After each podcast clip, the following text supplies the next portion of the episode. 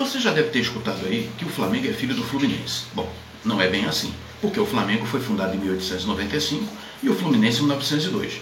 Bom, a história não é essa. Então a gente tem que voltar ao ano de 1911 para entender essa história. Bom, em 1911 alguns jogadores do Fluminense se desentenderam, jogadores de futebol.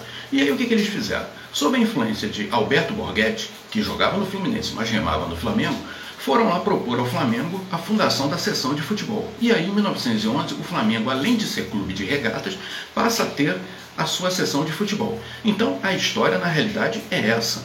Então, o mais certo é você dizer que o futebol do Flamengo é filho do futebol do Fluminense. Gostou? Então curte e compartilhe.